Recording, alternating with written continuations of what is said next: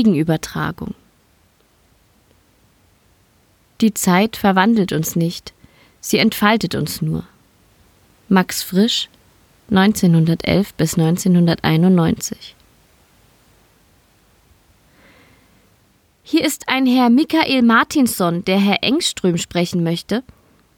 Die junge Frau mit den sorgfältig frisierten blonden Locken, den penibel manikürten Fingernägeln, dem modernen, androgyn geschnittenen Hosenanzug und dem aufdringlich blumigen Parfüm berührte den Remote Access Point ihres Biocom-Implantats über ihrer rechten Schläfe. Sie lauschte der Antwort ihres Gesprächspartners und nickte. Er fragt nach Projekt Gaia und einer Zeitkapsel. Ihr verkniffener Blick spiegelte eine nahezu kindlich wirkende Verwirrung wider.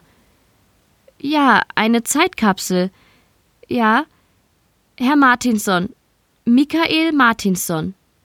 Ja. Nein, er hat keinen Termin. Sagen Sie Herr Engströms Assistentin, dass ich von den Hekatontieren weiß und von der Invasion der Muttermasse. Die junge Frau nickte, ohne den Blick von dem randlosen Bildschirm abzuwenden, der über ihrem Schreibtisch schwebte, streckte Martinson den erhobenen Zeigefinger entgegen, um ihm nonverbal zu vermitteln, dass ihre Aufmerksamkeit anderweitig gebunden war. Lauschte, gab die Informationen weiter, wartete einen Augenblick mit nachdenklichem Blick und lauschte. Sie blinzelte ein paar Mal hintereinander und beendete das Gespräch durch Antippen ihrer rechten Augenbraue. Herr Engström empfängt Sie, Herr Martinson. Man wird Sie zu ihm geleiten. Noch bevor sie zu Ende gesprochen hatte, wurde Michael Martinson von zwei schwarz gekleideten Hühnen flankiert, die ihn auf dem Weg zum Fahrstuhl in die 52. Etage einen langen grünen Korridor entlang an einem interaktiven pseudobiologischen Service-Terminal vorbei und bis zur Lasse Engströms Büro begleiteten, ohne ein einziges Wort von sich zu geben, das man nicht mit einem Knurren hätte verwechseln können. Einer der stiernackigen, wortkargen Sicherheitsbeamten öffnete die blendend hell furnierte Schwingtür in der Mitte. Er wartete geduldig, bis Martinson den Raum betreten hatte. Dann verschloss er die Tür wieder mit einer flüssigen, routinierten und eleganten Bewegung. Der Raum war riesig.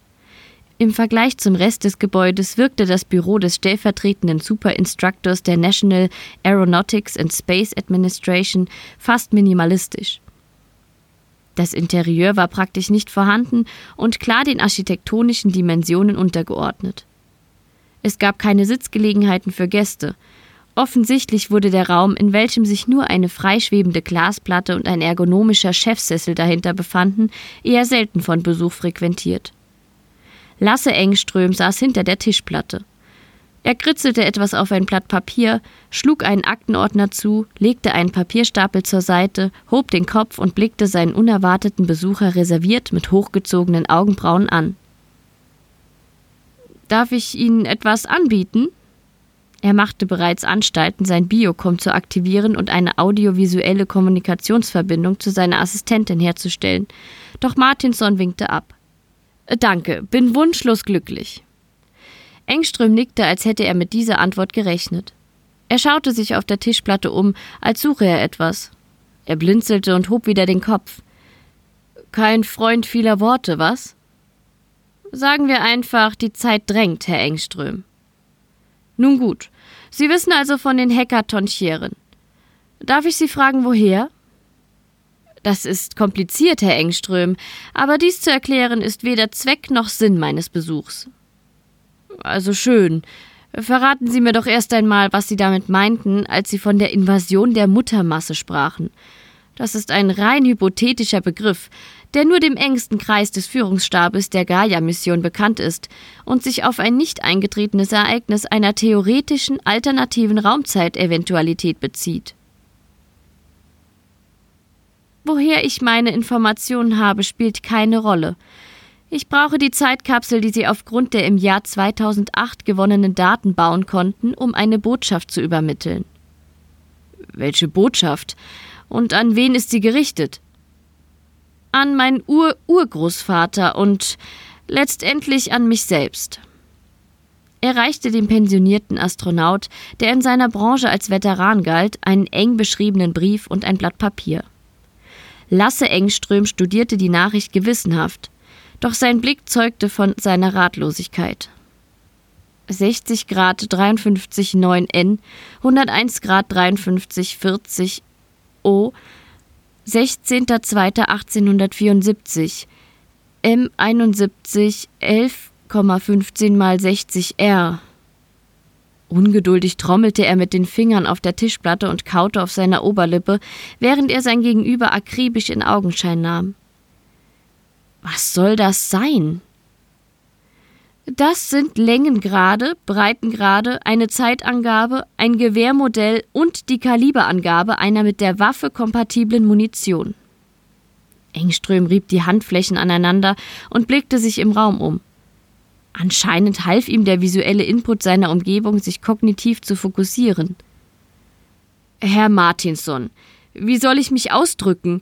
Ist Ihnen klar, dass sich die Kapsel rückwärts durch die Zeit bewegt und gemäß den Anweisungen der Sondendaten erst aktiviert und ausgehändigt werden darf, wenn dies durch ein Codewort verifiziert wurde? Das ist mir klar, Herr Engström. Ich weiß aber auch, dass die Übermittlung meiner Nachricht höchste Priorität haben sollte, weil sich ihre rein hypothetischen Begriffe andernfalls als höchst praktisch und real herausstellen könnten und in ihrer Konsequenz als Katalysator einer Eventualität fungiert haben werden, die sie zufolge meiner Informationen in ihren Statuten als taktische Präventivintervention außerweltlicher Invasoren bezeichnen. Engström stutzte, als hätte Martinson ihn geohrfeigt, doch er fing sich sofort wieder, atmete tief durch und richtete sich auf dem Bürostuhl auf, so dass es auf Martinson den Eindruck machte, als würde er erst ab diesem Zeitpunkt als Gesprächspartner ernst genommen werden. In Ordnung, Herr Martinson. Ich nehme an, Sie beziehen sich auf die theoretischen Grundlagen der militärischen Reaktionen auf einen feindlich gesinnten außerirdischen Erstkontakt. So ist es. Also gut, fuhr Engström mit herausfordernder Stimme fort. Wie lautet das Codewort? Michael Martinson blinzelte, atmete ein und blickte dem grauhaarigen Wissenschaftler fest in die Augen. Seine Antwort war knapp, sachlich und emotionslos. Tunguska. Tag 4496.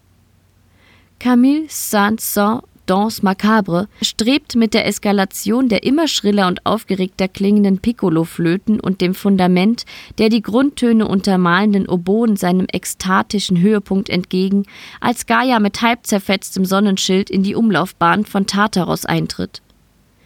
Der gigantische, extrasolare, terrestrische Planet, der erst Jahrzehnte später von einem niederländischen Astronomen entdeckt und nach dem griechischen Wort für Unterwelt benannt werden würde, verfügt neben der erdähnlichen Ionosphäre über eine magnetische, halbtransparente Stratosphäre aus temporären Hochfrequenzwellen, die in der multidimensionalen Komponente Ausdruck findet. Erebus, der Ozean des Planeten, der über 70 Prozent der Oberfläche bedeckt, verleiht dem Himmelskörper seine dunkelgrüne Färbung.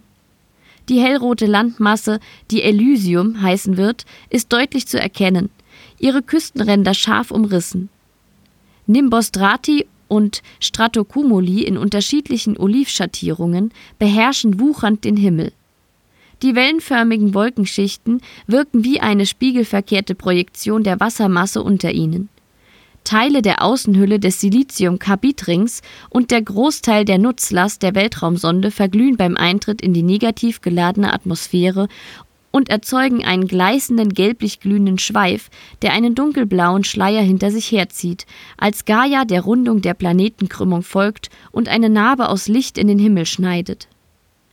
Die gewaltige Gravitation von Tartaros zieht die Sonde in Richtung Zentrum, sodass sie zu sinken beginnt und aus dem Schleier aus Rauch eine abwärts gerichtete Kurve wird. Während der blaue Riese am Horizont untergeht und die Wolkenformationen in gleißende Farben taucht, geht der rote Zwerg auf und färbt den Himmel violett. Fagotte, Hörner und Posaunen treten in den Vordergrund der Komposition und werden von der großen Trommel übertönt, die die Eskalation des Musikstücks einläutet, während die Solovioline, die ursprünglich eine Gesangsmelodie war, eine Geschichte erzählt, die wortlos vom Vergehen des Lebens und dem Sein in der Nachwelt kündet. Im Sturz versuchen die Überreste der chemischen Triebwerke der Sonde, die Flugbahn zu korrigieren, doch die leckgeschlagenen Treibstofftanks liefern keinen Antrieb mehr. Die vielarmigen einäugigen Hekatonchieren, die die dominante karnivore Lebensform auf Tartaros bilden, erheben ihre Tentakel, wenden ihre in mehrere Segmente unterteilten Köpfe dem Himmel zu und blicken dem herabfallenden, flammenden Objekt nach, das durch die Atmosphäre rast und mit einem Knall die Schallmauer durchbricht. Ohne Distickstofftetroxid und Methylhydrazin ist es Gaia unmöglich, den drohenden Absturz zu verhindern einem Sterbenden gleich, dessen Leben an seinem inneren Auge an ihm vorbeizieht, fassen die investigativen Instrumente der Sonde den sichtbaren Bereich von Tartaros zusammen zu spektroskopisch, teleskopisch, astrometrisch und photometrisch erhobenen telemetrischen Datenpaketen, die sie mit Hilfe der Hochgewinn Phased Array Antenne an die Erde zu übermitteln versucht. Unter ihr schlägt der den Planeten umfassenden Ozean Wellen, als die Sonde immer tiefer sinkt, eine breite Schneise durch das dunkelgrüne Wasser zieht und mit der Kraft von 20 Megatonnen auf der Landmasse des Superkontinentes einschlägt, der die subjektive Nordseite des Exoplaneten bedeckt. Der Totentanz kulminiert mit Pauken und Trompeten in einer infernalen Progression, deren Finale von den scheppernden Klängen eines Beckens begleitet und abrupt von der großen Trommel beendet wird. Einen Tag bevor Maximilien de Robespierre auf der Guillotine hingerichtet und die letzten Stunden der Herrschaft der Jakobiner eingeläutet wurden, lag Aaron Martinson unter den Zweigen einer Fichte und beobachtete das Terrain durch sein Fernglas. Neben ihm lag in einer Senke sein Enkel Geraldur, der Junge drückte den Schaft des M71 Jagdgewehres fest an seine linke Schulter, während seine rechte Hand den hölzernen Lauf umfasste und seinem erdreich aufgestützter Ellenbogen die Mündung ausbalancierte. Sein Blick erfasste kaum mehr als den Nebel, der aus dem Unterholz kroch, doch seine Sinne waren hellwach. Er schwitzte. Die Tarnung aus Erde und Dreck, die sie sich in die Gesichter geschmiert hatten, um ihre helle Hautfarbe zu verdecken, juckte erbärmlich. Wie lange noch, Afi? Seine Stimme war kaum lauter als das Echo des Windes, der durch die Baumkronen flüsterte. Doch sein Großvater konnte seine Worte in der Geräuschkulisse des Waldes und seiner Bewohner problemlos verstehen. Bis es Zeit ist, Junge. Und jetzt sei still. Sie können dich hören. Wen meinst du? Alle. Es knisterte im Unterholz. Irgendwo rief ein Käuzchen. Das Knurren eines Raubtieres ertönte und jagte dem Jungen eine Gänsehaut über den Körper. Ein unvorsichtiges, vorlautes Jungtier bellte eine herausfordernde Antwort und verstummte. Mit majestätischen Schritten erschien vor ihrem Auge ein gewaltiger Hirsch auf der Lichtung. Ein stattlicher Zwölfender, der aufgrund seiner Größe mindestens 300 Kilogramm wiegen musste. Ganz ruhig, flüsterte Aaron seinem Enkel zu. Denk an deine Atmung. Geraldur umfasste das Gewehr fester und blinzelte sich vor Erregung zitternd einen Schweißtropfen aus dem Auge. Er brachte das Tier auf eine Flucht mit Korn und Kimme, atmete tief ein und drückte ab. Der Schuss war ohrenbetäubend. Der aufgescheuchte, unverletzte Hirsch galoppierte durch den Wald davon und war schon bald nicht mehr zu sehen. Ich habe geatmet, Afi, genau wie du gesagt hast. Aaron lächelte, aber sein Blick war müde, sein Gesichtsausdruck ernst. Geraldur, du musst dich konzentrieren. Ich habe dir gesagt, du musst einatmen und schießen, während du ausatmest, sonst verlierst du deinen Fokus. Weißt du noch, wodurch? Ja, Afi, durch meinen Herzschlag. Richtig. Dein Puls bringt dich aus dem Takt der Jagd. Es tut mir leid, Afi, ich mache es besser das nächste Mal. Schon gut, mein Junge. Wir haben noch viel Zeit, um uns bereit zu machen. Und wenn wir deine Atmung im Griff haben, trainieren wir den perfekten Blattschuss. Primärbehörde National Aeronautics and Space Administration Sekundärbehörde European Space Agency Reflexion Auswertung der empfangenen Datenpakete Moderation Dr. Phil Charles Manning Techniker Officer Philip Henderson. Manning. Am 25.06.2008 erreichte die ESA um 11.10 Uhr das Datenpaket einer unbekannten Sonde. Die Kennzeichnung und algorithmische Verschlüsselung sowie die übermittelten Dateiformate lassen nur den Schluss zu, dass es sich dabei um eine Weltraumsonde der NASA handelt. Die bordeigene Atomuhr erschien stehen geblieben zu sein bei einer Anzeige vom 18. Juli 2014. Entweder ist also von einem Defekt der Bordinstrumente auszugehen oder von der hypothetischen, aber unwahrscheinlichen Prämisse von Daten aus der Zukunft. Officer Henderson, bitte schildern Sie Ihren Eindruck der Geschehnisse von der Nacht vom 25. auf den 26. Juni diesen Jahres. Henderson. Zu besagter Zeit waren neben mir noch zwei Techniker im Dienst, die administrativen Tätigkeiten nachgingen. Gegen 17.05 Uhr erhielten wir einige Datenpakete via Fatline. Zuerst wirkte es wie eine Auswertung von Tonaufnahmen und Bildmaterial, das von jeder ordinären Sonde hätte stammen können. Aber da war etwas merkwürdig an der Sache. Manning? Inwiefern merkwürdig? Präziser bitte. Henderson. Na, zum einen war da, wie Sie ja eingangs erwähnten, die Atomuhr. Den Daten zufolge war sie ja stehen geblieben, im Jahr 2014, also quasi in sechs Jahren. Aber da war noch etwas anderes. Es hatte zu tun mit dem Verschlüsselungscode der Datenpakete. Der Code wies große Ähnlichkeit mit den gängigen Programmierungssequenzen der NASA, doch erschien eine Art evolutionär weiterentwickelter Codestrang zu sein. Eine binäre digitale Form von rudimentärer DNA, wenn Sie so wollen. Manning? Aus der Zukunft also. Ist es das, was Sie damit sagen wollen? Der Code ist von der NASA, aber er wird erst noch geschrieben werden? Henderson? Äh, ja, sowas in der Art. Aber da sind natürlich noch die Daten an sich, die Bilder. Mein Gott, die Bilder. Manning. Sprechen Sie von den Aufnahmen des unbekannten Exoplaneten, die übermittelt wurden mit einer Sammlung klassischer Musikstücke und den telemetrischen Daten? Henderson? Ja. Manning? Was war mit den Bildern? Henderson? Erst einmal waren die Aufnahmen verstörend fremdartig. Ein grünes Meer, ein roter Kontinent. Am Horizont ein blauer Riese und ganz klar ein aufgehender roter Zwerg ein Schnappschuss eines bisher unentdeckten Doppelsternsystems. Die letzte Aufnahme zeigte allerdings mehr als das. Sie wurde nahe der Oberfläche aufgenommen. Wenn eine Sonde also abgestürzt sein sollte, muss sie die Aufnahmen gemacht, zu einem Datenpaket komprimiert und abgesendet haben, bevor sie auf der Oberfläche aufschlug. Das hätte man mit heutiger Technik nie geschafft. Manning? Was war auf der letzten Aufnahme zu sehen? Henderson? Roter Sand dunkle grüne Wassermassen, die an die Küste anbrannten. Auf dem Festland sind Gestalten zu erkennen, auf deren Stirn ein einzelnes Auge zu sehen ist, wie bei einem Zyklopen. Arme, die wie Tentakel aussehen und sich der Kamera entgegenstrecken. Fremdartige, blasse, nackte Lebewesen. Millionen von ihnen. Manning? Aber das war nicht alles, was die Auswertung der dekomprimierten Datenpakete ergab, oder? Henderson? Nein, Außerdem erhielten wir die Anleitungen zum Bau einer Art Konstruktion oder Maschine. Sie enthielten auch dezidierte Anweisungen, wie mit der Gerätschaft umzugehen war und wie sie aufbewahrt werden sollte. Manning? Was für eine Maschine war das? Henderson? Sie sah aus wie ein metallener Schuhkarton, der zur Aufbewahrung von Gegenständen dienen sollte. Ich denke, aufgrund ihrer Bestandteile konnte man die Maschine als einen sich temporär entgegengesetzt entwickelnden synthetischen, pseudobiologischen Organismus bezeichnen. Also eine lebendige Maschine, die rückwärts durch die Zeit reist. Manning? Sie meinen also so etwas wie eine Zeitmaschine. Henderson? Nein, ich meine nicht nur so etwas, sondern genau das. Eine Zeitmaschine. Michael J. Fox wäre stolz auf uns gewesen, von Christopher Lloyd ganz zu schweigen. Manning?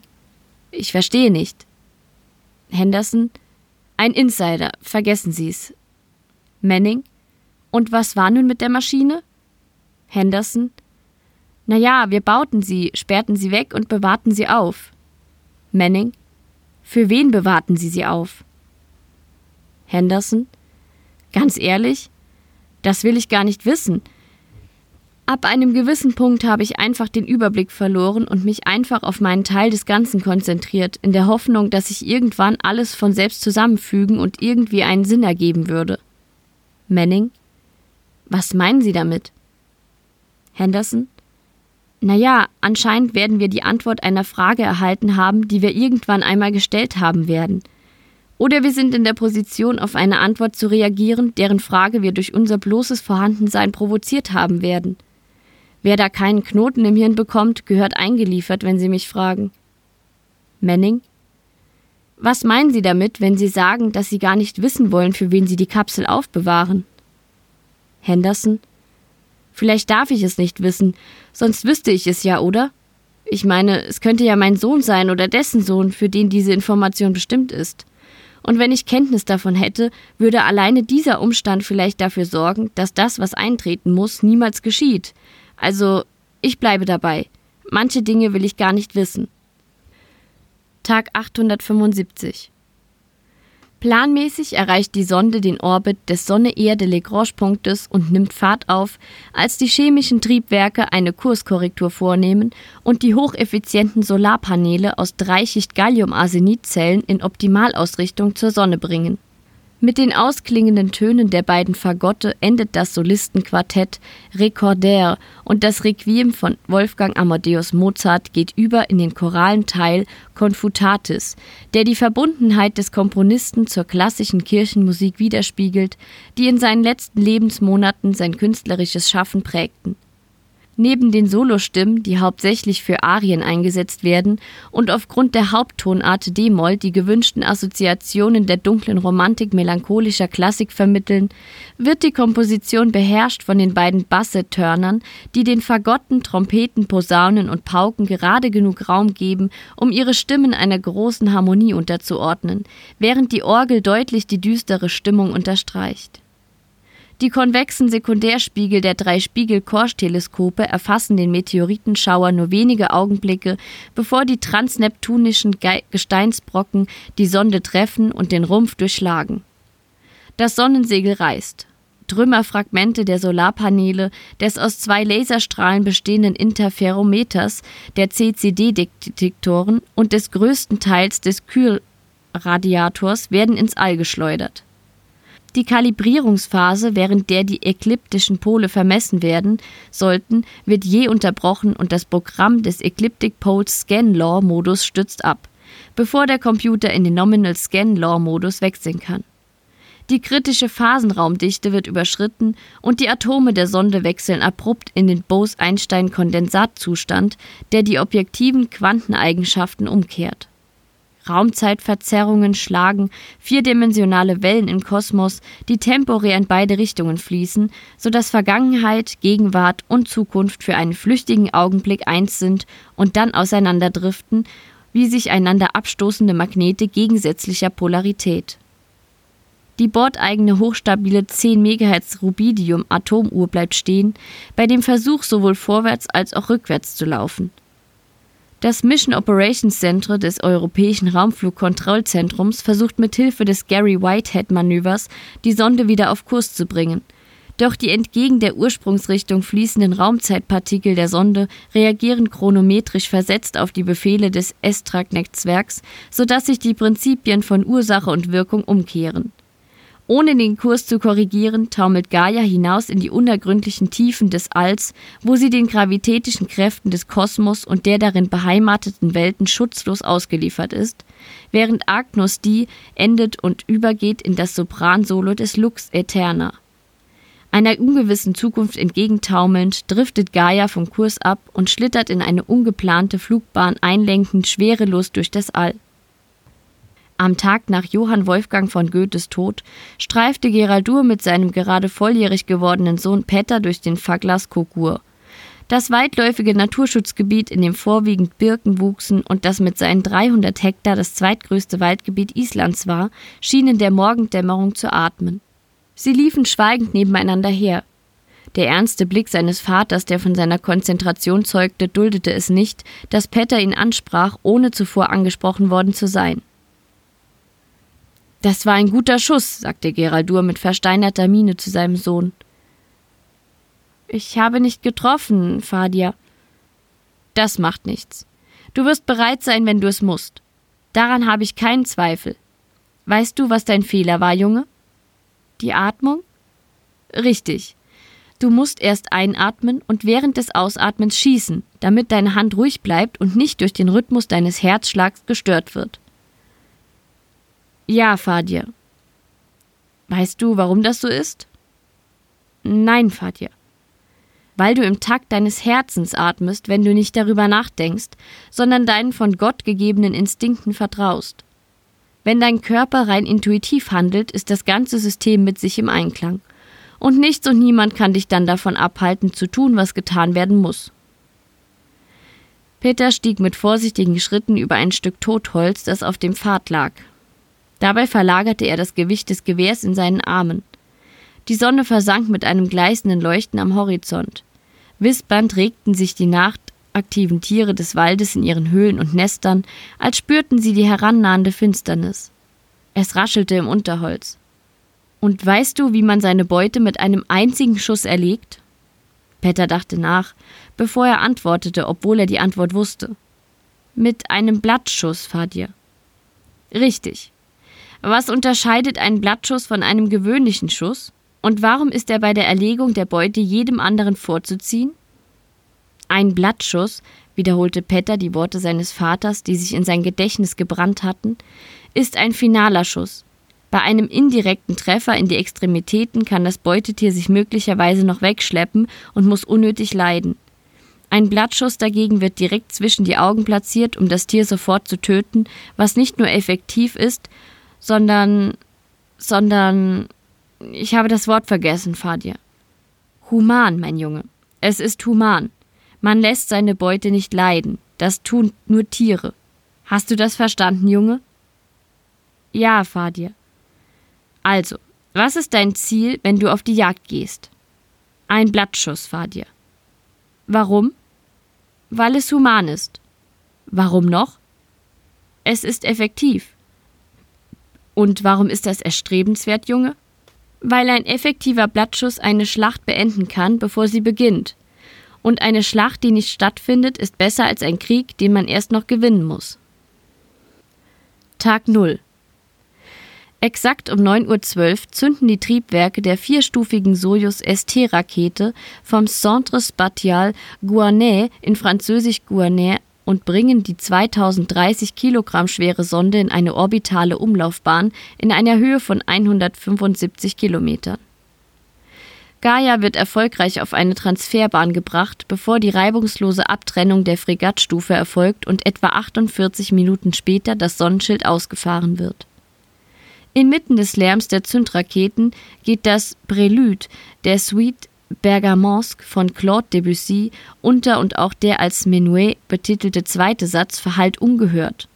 Doch Claire de Lune, der dritte Satz des Musikstückes, der passenderweise den Glanz des Mondscheins vertont, ist glasklar zu hören.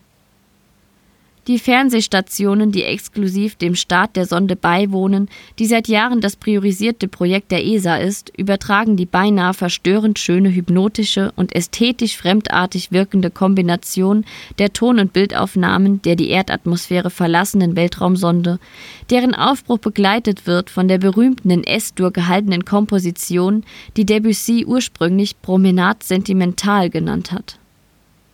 Das globale astrometrische Interferometer für die Astrophysik, dessen offizielle im Vorfeld formulierte Missionsziele unter anderem beinhalten, mehr als eine Milliarde Objekte zu vermessen, deren Magnitude und Farbe zu ermitteln und die Radialgeschwindigkeit, Temperatur, Oberflächengravitation und chemische Zusammensetzung von bis zu 200 Millionen Sternen zu bestimmen, rast mit einer Durchschnittsgeschwindigkeit von 82.500 Metern in der Sekunde durch das All. Zu den weiteren Missionszielen der Sonde gehört die Erfassung und Sammlung umfassender Daten über Asteroiden, Kometen, Exoplaneten, braunen und weißen Zwergen, Supernovae, aktiver Galaxien und Quasaren innerhalb und außerhalb des irdischen Sonnensystems. Darüber hinaus hat Gaia noch einen anderen Daseinszweck, der dem simplen Wunsch nach Verständigung entspringt. Sie sendet eine Botschaft. Eine wortlose Frage wird mittels der universellen Sprache der Mathematik, die durch eigens für die Mission zusammengestellte Kompositionen klassischer Musikstücke in sämtlichen Wellenlängen und Funkebenen übertragen wird, an alle gerichtet, die dazu fähig sind, zuzuhören. Wahrnehmungsbericht 11.07.1908 Ausführender Major Andrei Petrov.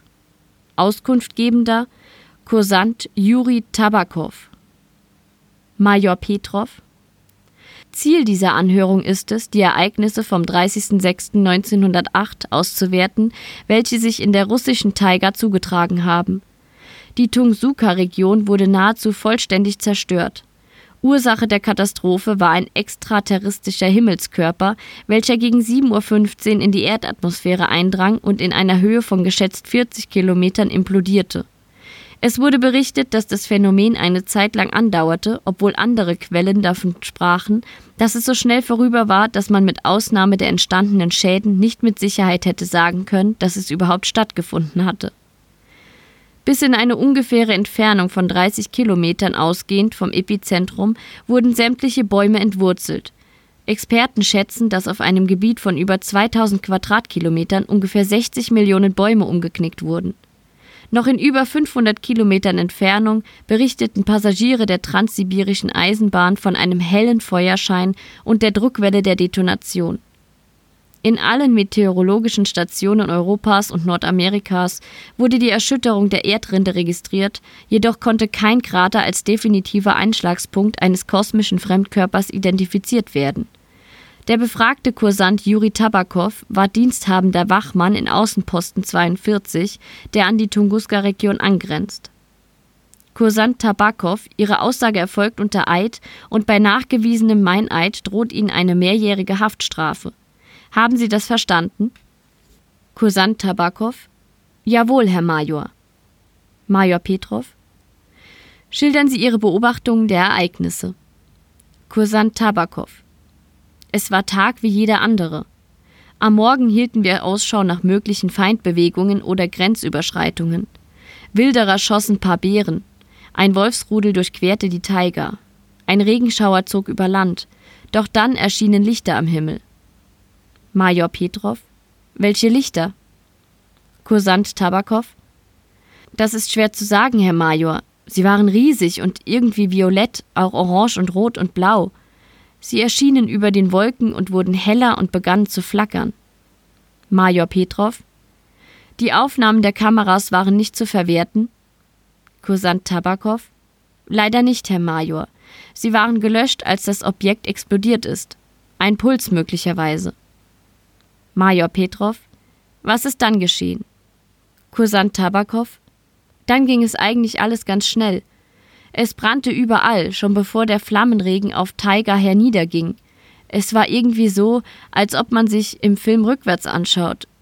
Ich meine, Feuer war schon da, bevor Flammen die Erde berührten. Könnte an Hitze gelegen haben, aber ich hatte Gefühl, dass etwas an zeitlichen Ablaufen war irgendwie falsch, verkehrt. Und dann, kurz bevor Meteor explodiert ist und diese Dinge aus den Trümmern stiegen, Major Petrov, welche Dinger? Kursant Tabakow? Schwer zu sagen, Herr Major. Sie waren etwa drei Meter groß und hatten viele Arme. Es waren unendlich viele.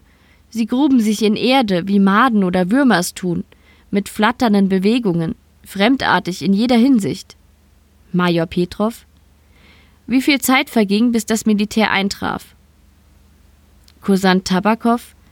Das ist ebenfalls schwer zu sagen, Herr Major.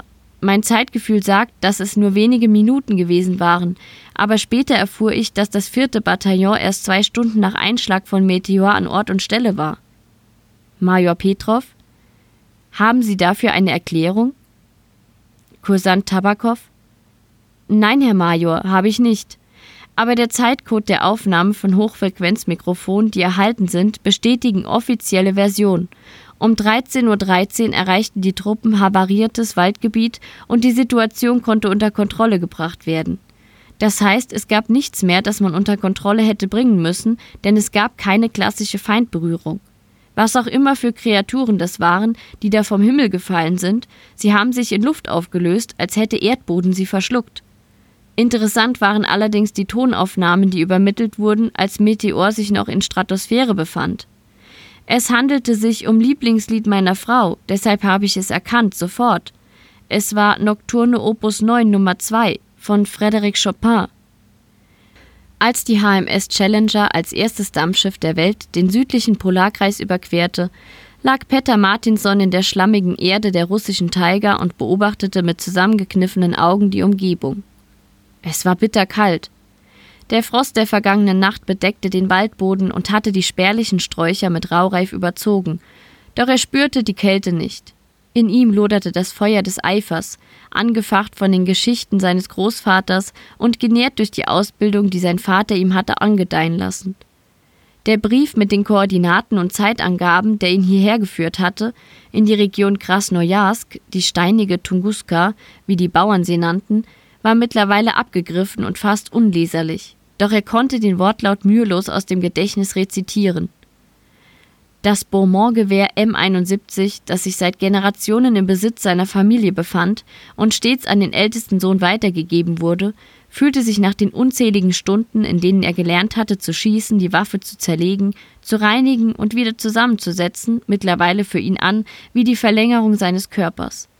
Sie setzte um, was er sah, hörte und empfand, als ob zwischen dem, was er dachte und zwischen dem, was seine Hände taten, kein Unterschied bestehen würde. Jeder Punkt in seinem Sichtfeld war ein potenzielles Ziel. Nichts und niemand war vor ihm sicher.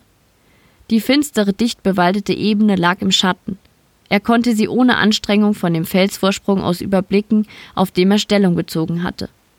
Nebel kam auf und waberte durch das Unterholz.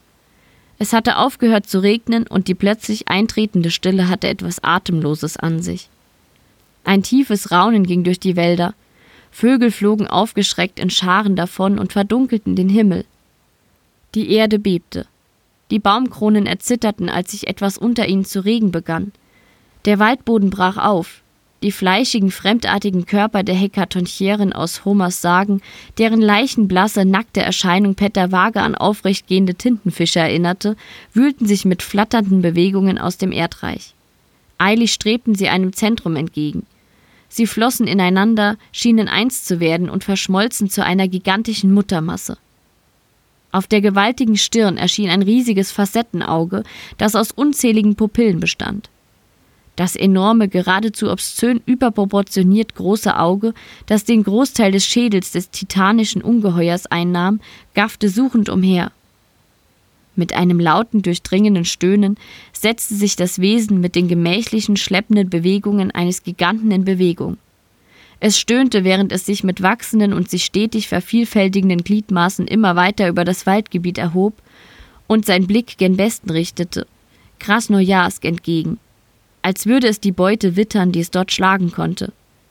Petter wartete geduldig, bis das Monster, dessen Schritte die Erde erbeben ließen, an seinen Felsvorsprung vorbeistapfte. Wie in Zeitlupe öffnete sich das dreilappige Lid der Bestie. Die enorme Kugel des Augapfels drehte sich in Petters Richtung. Das Ungeheuer sah ihn an. Aushärtende Schuppen einer den Koloss umhüllenden Panzerung wuchsen an seinem Körper empor, wurden starr und undurchdringlich, und Petter begriff intuitiv, dass er sich in einem Zeitfenster befand, das sich unaufhaltsam und mit zunehmendem Tempo schloss. Mit ruhiger Hand legte er das Gewehr an. Er vertraute seinen Instinkten, nahm sein Ziel ins Visier, atmete ein und drückte exakt in dem Augenblick ab, in dem er ausatmete. Sie hörten Gegenübertragung von Alexander Klümschuk. Gelesen von Verena Wilhelmi. Eine Produktion von podyssey.de Podyssey veröffentlicht alle zwei Wochen eine neue Kurzgeschichte aus dem Bereich Science Fiction und Fantasy. Wir veröffentlichen die Episoden unter Creative Commons Namensnennung nicht, kommerziell, keine Bearbeitungen 4.0 international. Alle Rechte verbleiben bei den Autorinnen und Autoren. Wir sind immer auf der Suche nach guten Kurzgeschichten und Stimmen, um diese vorzulesen. Wenn ihr uns unterstützen möchtet, dann empfehlt uns gerne weiter. Folgt uns auf unseren Social-Media-Kanälen und bewertet uns auf allen Plattformen, die uns führen. Ihr könnt uns auch finanziell unterstützen für den Betrieb des Podcasts und zur Bezahlung unserer AutorInnen und SprecherInnen. Weitere Informationen findet ihr auf policy.de oder in der Episodenbeschreibung.